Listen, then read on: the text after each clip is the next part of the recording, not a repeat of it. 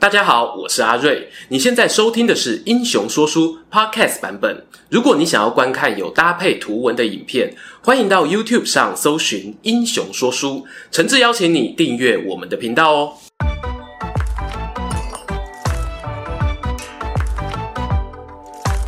Hello，英雄说书的观众朋友，你们好，我是说书人阿瑞，替大家带来精彩的英雄故事。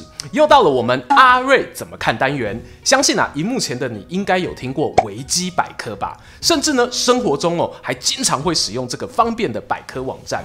很多学校老师们呢，对于维基是又爱又恨。它让学生啊，可以轻松搜寻到各种名词解释，从历史学术到二创动漫，无所不包。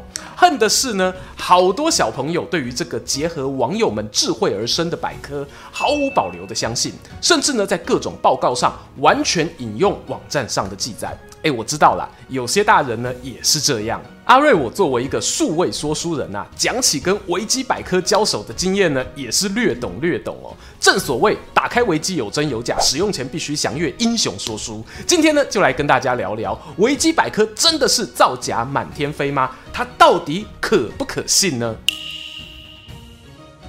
我们先来看一则今年二零二二年六月的新闻，在中国著名的知识问答型论坛知乎上，有网友指出，维基百科出现一名神奇人物，他用了六年的时间编辑了四千六百个与古俄罗斯史相关的条目，这些条目下方哦还会附上精美的图解，譬如地形图、人口变化图。但是啊，重点来喽！数千名名词解释当中呢，包含了大量虚构资讯，有不存在的名人访谈，又或者呢，真实存在的电视剧中捏造一个人物，在真实出版的论文刊物里插入了书本中根本没有出现的文字段落。讲个题外话，这让我想起哦，现在很流行的一种脸书粉砖，会以名人语录作为号召。爱因斯坦说过什么什么，张忠谋先生告诉你人生智慧。我看过最好笑的是哦，有些文章啊，最后哦还会打预防针哦。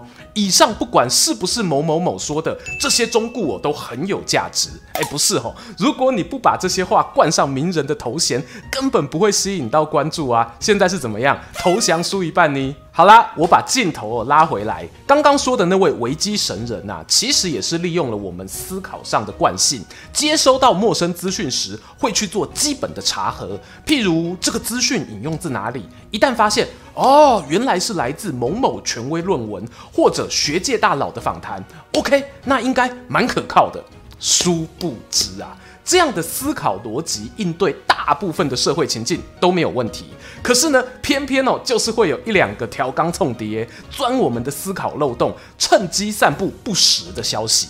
认真说起来呢，纸包不住火这句话，虽然我不知道最早是哪个名人讲的啦，但真的蛮有价值的。那位作者呢，他除了用上面那些手法杜撰解释外，还用了一个技巧，就是。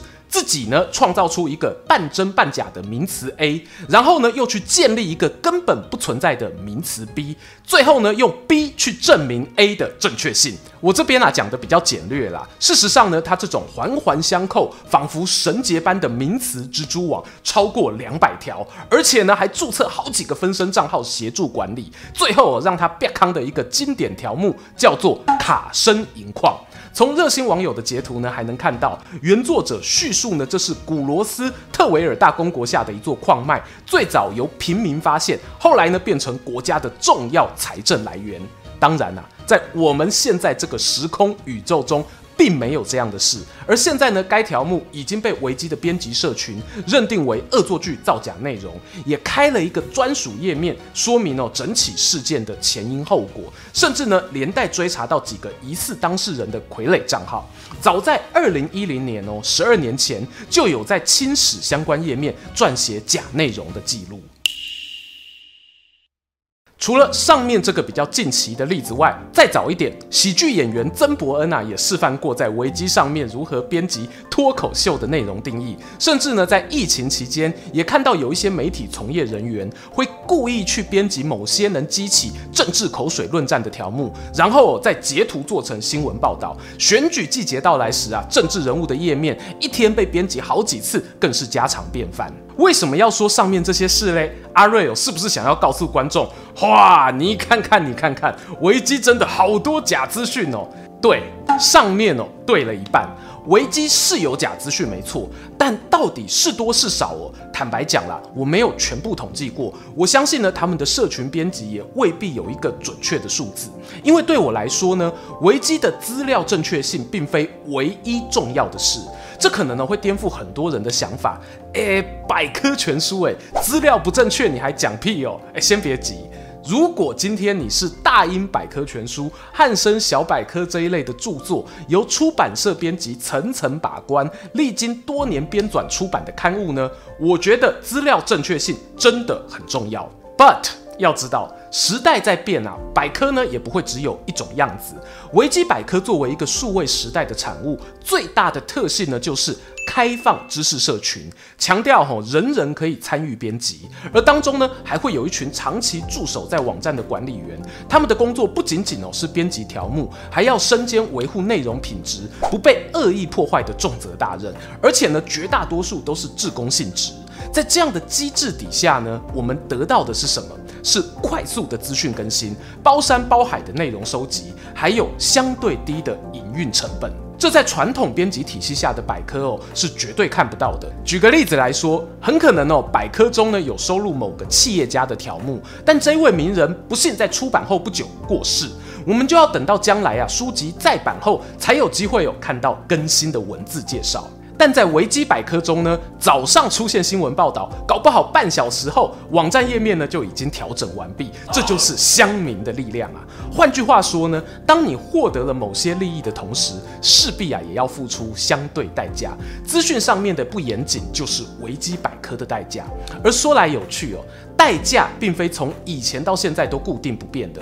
我认为，随着媒体环境演替，维基确实有面临比以前更大的挑战。在维基百科的方针与指引中啊，有一条是这样写的：维基百科的条目应该依靠于可靠的第三方的公开的来源，这些来源呢，应该具有明确来源与正确性。按照这个叙述啊，相信很多人会想到新闻媒体。也确实啊，早年维基条目内容下方的引用来源，真的有大部分都是报章杂志或媒体刊物。然而，相信大家也发现了，时代在走哦。今天我们看到的新闻与二十年前呢有极大的差异，很多报道内容取材都来自于 PTT 啊或 d c a r 等网络社群，或者民众影片的投稿，相对来说出错的几率真的变高了。而维基百科呢，作为一个在下层爬书筛选媒体资讯的平台，需要过滤的成本也大大提升。幸好哦，科技呢也跟着进步。由于管理员的人数有限啊，加上大家呢多半还有工作啊、家庭要忙。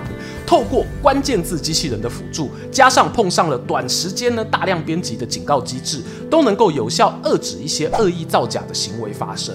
说句公道话哈，我们从营运成本加上提供全人类免费阅读百科内容的这个成果来衡量，如果是一间盈利企业来做这一件事情，要花多少钱才能办到？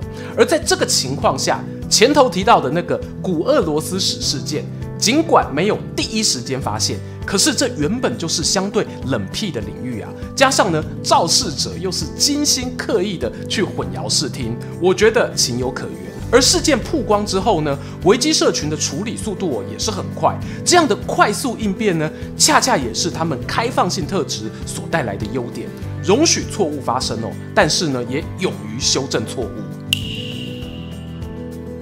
好啦，最后啊，还是不免要讲讲阿瑞我自己使用维基百科的一些心得啦。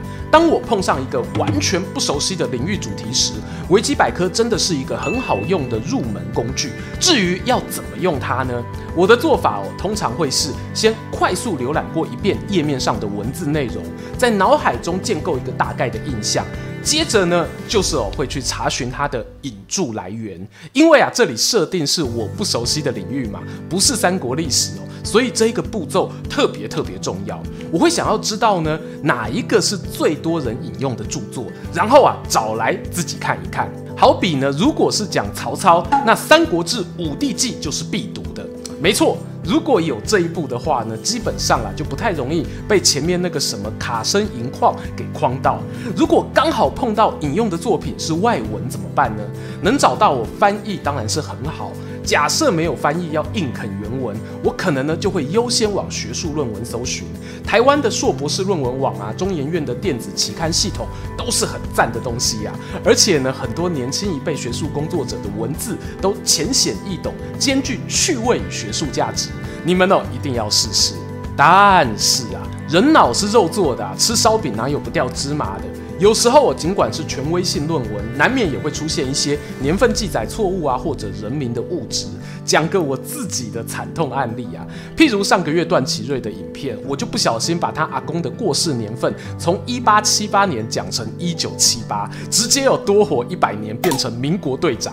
这是我自己讲太快，讲错吼，跟我引用的资料不堪人啊，真正歹势哦，请大家包涵。上面说了那么多啊，我个人认为呢，在数位时代里走跳，最重要的一个心法哦，莫过于是常常把独立思考放在心里。随着各种网络科技发展呢，我们可以更快速接收大量讯息，而为了更有效率的整理呢，有些工作啊，难免就会使用网站服务啦，或应用程式代劳。维基百科也算其中一类。当我们啊在享受他人编辑整理资料的便利时，同时就要理解，我们也承担着资料会有错误的风险，不要把自己独立思考的责任哦也外包出去啦。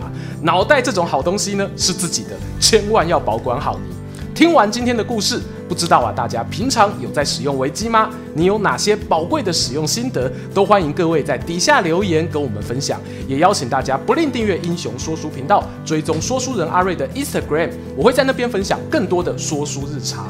期待和你们下次空中再见。